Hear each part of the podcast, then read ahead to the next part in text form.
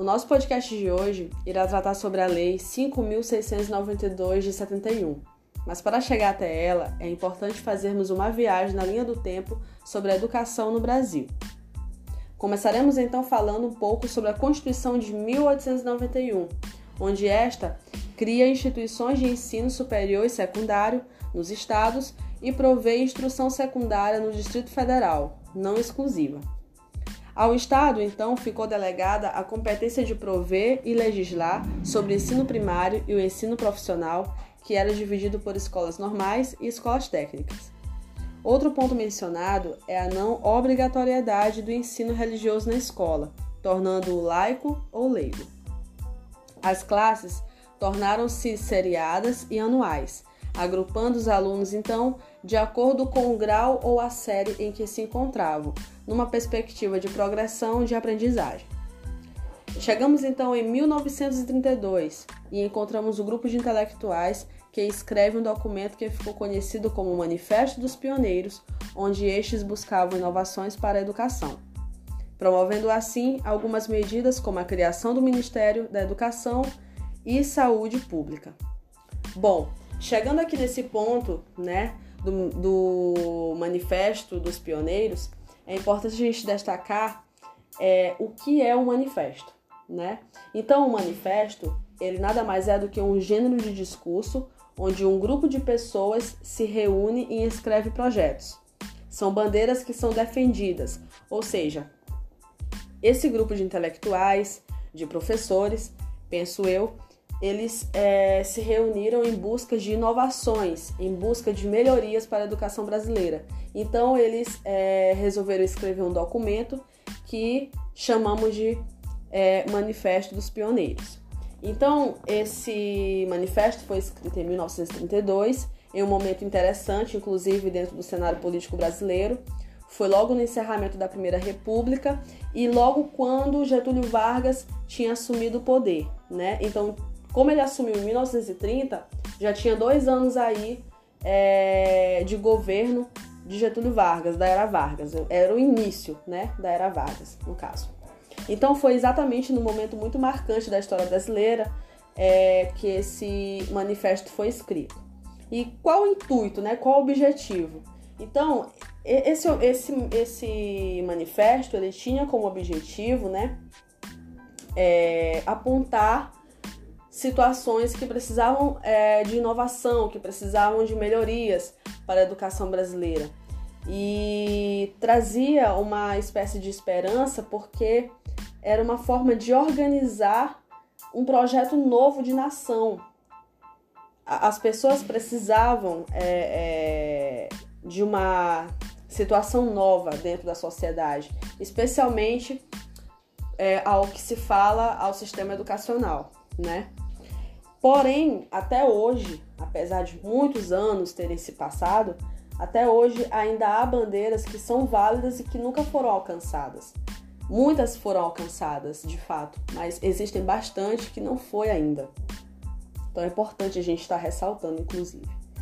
É, esses signatários do manifesto, eles é, reconheciam que a educação era a base de todos os problemas do Brasil então eles atacavam exatamente esse problema com uma forma de resolver os outros. Então, já que a educação era a base de toda a problemática dentro da nossa sociedade, dentro do cenário da educação brasileira, então se a gente pudesse resolver esse problema, os outros posteriormente também seriam resolvidos. A principal bandeira do, do manifesto era a criação de um sistema nacional de educação, que é justamente o que eu falei anteriormente, que eles é, promoviam né, é, algumas medidas como a criação do Ministério da Educação e da Saúde Pública.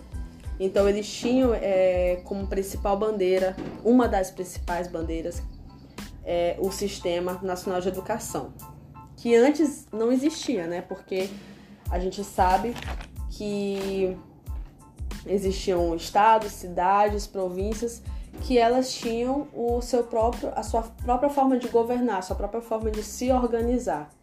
Então, a ideia do manifesto também era ter imunidade, mas não uniformidade. porque eles queriam uma organização sim, só que eles não queriam é, retirar as particularidades regionais dos currículos. Eles queriam que mantivesse essas particularidades. Também tinha como uma bandeira principal né, a forma de educação gratuita e pública, né? Uma educação laica, uma educação não religiosa e, claro, para todos. Uma educação que fosse de direito de todos. E, inclusive, a escola antigamente, antes desse, desse manifesto surgir, a escola era dividida entre escola para meninos e escola para meninas. Então, o manifesto também apontou essa questão de que a escola deveria ser única. Meninos e meninas deveriam é, estudar. Também tem a questão da vinculação de recursos né, para a educação, ou seja, uma parte da receita de impostos ficaria comprometida com a educação. Mas isso só veio ocorrer na Constituição de 1934. Depois é, ela perde na de 1937 e, fica, e retorna. Então fica nesse negócio de vai e volta, mas é, atualmente a gente tem é, a vinculação de recursos e isso é muito bom porque é uma garantia para que haja desenvolvimento na educação. Então, esses pontos foram pontos muito relevantes, foram bandeiras que foram apontadas dentro do manifesto para que houvesse uma melhoria significativa dentro da educação. Pois continuando, né, é, a nossa linha do tempo. Fizemos uma parada em 1932, agora vamos partir para a reforma de Francisco Campos. Na reforma de Francisco Campos, resumidamente falando, há uma preocupação com a formação do sujeito. É estabelecido o currículo seriado, a obrigatoriedade da frequência, a instituição de dois ciclos, um fundamental e outro complementar, e a exigência de conclusão com aproveitamento neles. Após isso, vem a Constituição de 1934. Foi a primeira carta que avultou, ou seja, intensificou a educação e sua relevância. Dentre eles, temos como pontos difundir a instrução pública em todos os seus graus, traçar as diretrizes e bases da educação nacional, o ensino religioso facultativo, ou seja, o aluno é, que não tivesse interesse em cursar, ele não precisaria cursar. A liberdade de cátedra, que é a liberdade de, de aprender, de aprendizagem. A criação do Plano Nacional de Educação, né? Após isso vem a Constituição de 1937, que foi um período em que o privilégio, né, os privilegiados eram a rede de ensino privado, tinha um regime classificatório discriminatório da educação nesse período, né? Após isso vem a Constituição de 1946, que a União passa a legislar sobre as diretrizes e bases e o ensino primário é, oficialmente gratuito acontece. Aí após isso vem a Constituição de 1967, público versus privado. O apoio à iniciativa privada com dinheiro público foi um período realmente marcante e a obrigatoriedade do ensino fundamental dos 7 aos 14 anos, que é outro ponto muito importante a ser destacado, que nós iremos fazer uma parada aqui, a última parada, na verdade, até então, é, com relação à Constituição de 1967, que foi justamente no período da ditadura militar, e vamos fazer um regresso rapidamente ao início de tudo, lá em 61, onde vamos falar sobre a Lei 5.692-71 e como ela até hoje é confundida com a LDB da época de, é, de 61, certo? Pois então, muitos confundem a Lei 5.692-71 como se fosse LDB porque ela teve uma importância direta na educação. Porém, não é correto chamá-la de uma LDB, pois a LDB de 61 já tinha sido ao gosto do empresariado que, particip... É, que participou muito do golpe de 64, né? Então, não havia a necessidade de fazer uma nova LDB. Na verdade, a LDB de 61 já era suficientemente permissiva para o interesse privado se expandir. Então, o que, que ocorre? O que aconteceu, na verdade, foi uma reforma, né? A Lei 5.692. Então, o que aconteceu? Dados os fatos, dadas as pesquisas que, que foi feita, é, os militares eles convocam um grupo de trabalho que inclusive era uma estrutura comum durante a ditadura militar e o que pareceu ser algo muito democrático da parte deles, na verdade não foi. Então eles convocaram esse grupo de trabalho e eles tinham que em 60 dias elaborar essa lei. Elaborar, né? Entre aspas, porque na verdade o que aconteceu foi que os militares eles já tinham um projeto em mãos e aquele grupo de trabalho foi formado só para legitimar, vamos dizer assim, maquiando um ato democrático. Então, a partir daí é que a gente vai se questionar quais foram os impactos gerados nesse período, né, pela LDB de 61. Então, nesse período, o tempo de escolaridade obrigatória era apenas de 4 anos para o primário e 4 anos para o ginásio. E no intervalo de um para o outro, havia um exame de admissão, onde esse exame de admissão era uma espécie de funil, onde alguns passariam para o ginásio e outros não passariam. Eram poucos os que passavam para o ginásio, eram poucos os que alcançavam. Então, isso tudo antes da Lei 5.692 de 71. Estamos falando da LDB de 61. Então, com as críticas né, da esquerda em democratizar o acesso ao ginásio, por lei, eles extinguem o exame de admissão e estendem o período de obrigatoriedade para oito anos. Então, foi uma conquista, né? Foi uma conquista. Em termos de legislação, no eixo normativo, isso foi uma conquista muito importante. Claro que, com a pressão popular, isso contribuiu bastante. Portanto, o que antes era primário e ginásio passou a ser chamado de primeiro grau a partir daí. E o segundo grau, que hoje chamamos de ensino médio, e que antes era o colegial, é, também foi algo inovador é, no período da ditadura militar. Por quê? Porque antes, lá na época de, na era de Vargas, o colegial ele era dividido, né, em propedêutico e em finalista. Então, o clássico científico, que era o ramo propedêutico, era era era para algumas pessoas, vamos dizer assim, e o ramo finalista, que tinha o agrícola, industrial, comercial e o curso normal, ele era voltado para outros tipos de pessoas, vamos dizer assim. Então eles transformaram isso tudo, né, em uma coisa só e que chamamos de segundo grau e que hoje é o ensino médio. Voltando para era Vargas rapidinho, o ensino médio ele tinha como uma característica bastante notável é, a questão da dualidade. Era muito dualista.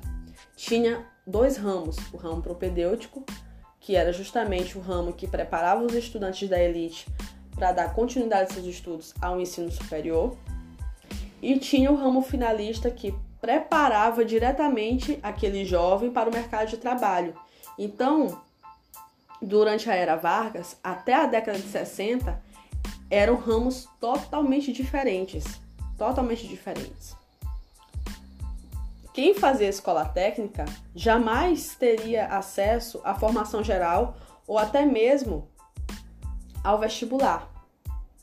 Então, o período da Vargas totalmente foi dualista, com esses dois ramos. Então, nesse ponto, bem aqui da nossa história, né, no período da ditadura militar, ocorre essa inovação, ocorre essa mudança. Então, como uma forma de democratização, entre aspas, eles criam o segundo grau, onde a formação geral e a formação profissionalizante era concomitante. O profissionalizante era obrigatório? Ainda? Sim. E todos teriam que fazer. Mas na verdade a gente sabe que isso não aconteceu, que isso não funcionava, né?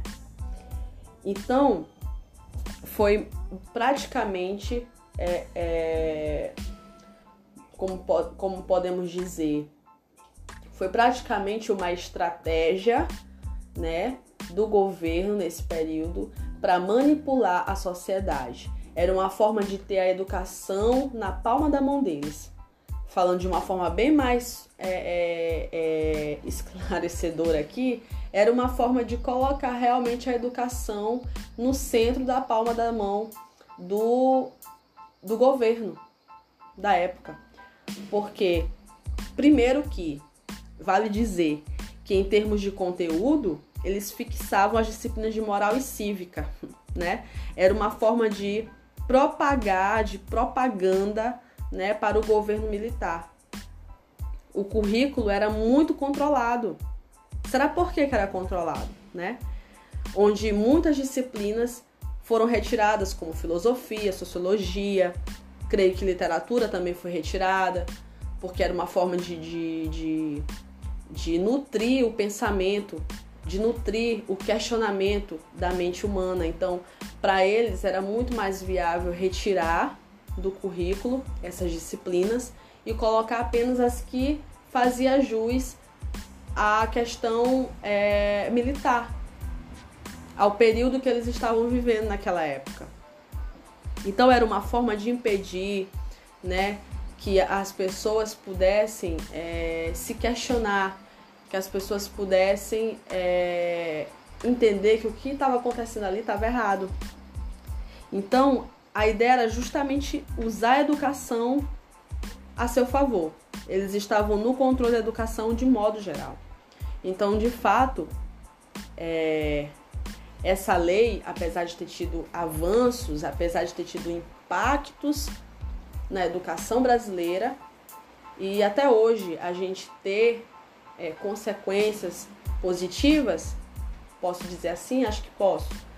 Positivas com relação a, a esse período, mas foi um período repressor. Foi um período em que os professores eles se encontravam numa situação onde eles não poderiam passar o conteúdo que eles queriam passar. Eles teriam que passar o conteúdo de acordo com as regras do governo da época. Então foi um momento muito crítico da sociedade, né? Mas eu também posso apontar, né, as principais características da Lei 5692 de 71 como positivas. Por exemplo, o ensino de primeiro grau era obrigatório dos 7 aos 14 anos, coisas que não havia antes. É, a educação à distância como possível modalidade do ensino supletivo, formação preferencial do professor para, para, o, primeiro, é, para o ensino do primeiro grau, da primeira a quarta série, em habilitação específica do segundo grau. Então, foram coisas positivas que aconteceram? Foram. Mas baseadas em muita luta, em uma trajetória muito árdua de, de luta, como eu já falei anteriormente. Então, a nossa educação ao longo de todo o período, desde os primórdios da humanidade, foi de luta, foi de trajetória árdua, em busca de melhorias, em busca de inovações, em busca de liberdade, né? Então, hoje nós podemos comparar com a educação antigamente, onde existe uma grande diferença, onde aconteceu vários avanços, podemos com certeza. Mas também podemos fazer uma reflexão de que nada foi fácil, de que nada foi é, é, feito de uma forma tranquila. Tudo foi baseado em muita luta. Muitas pessoas sofreram, muitas pessoas se doaram para serem ouvidas, para haver mudança. Então, resumidamente, esse podcast de hoje foi só para apontar os principais é, pontos em que a, a história da educação brasileira, a forma como a história da educação brasileira aconteceu. Então, por fim, a Lei 5.692-71 é essa, onde trouxe mudanças significativas no cenário da educação brasileira. E eu quero finalizar com uma frase que diz o seguinte: A educação é um direito de todos e é um dever do Estado. O Estado, ele tem como dever assegurar o direito à educação para todos. Então, é muito importante bater nessa tecla, é muito importante fazer jus à palavra educação. Sem educação não há conhecimento e sem conhecimento não há mudança de hábito, não há mudança de nada. Então é muito importante bater nessa tecla.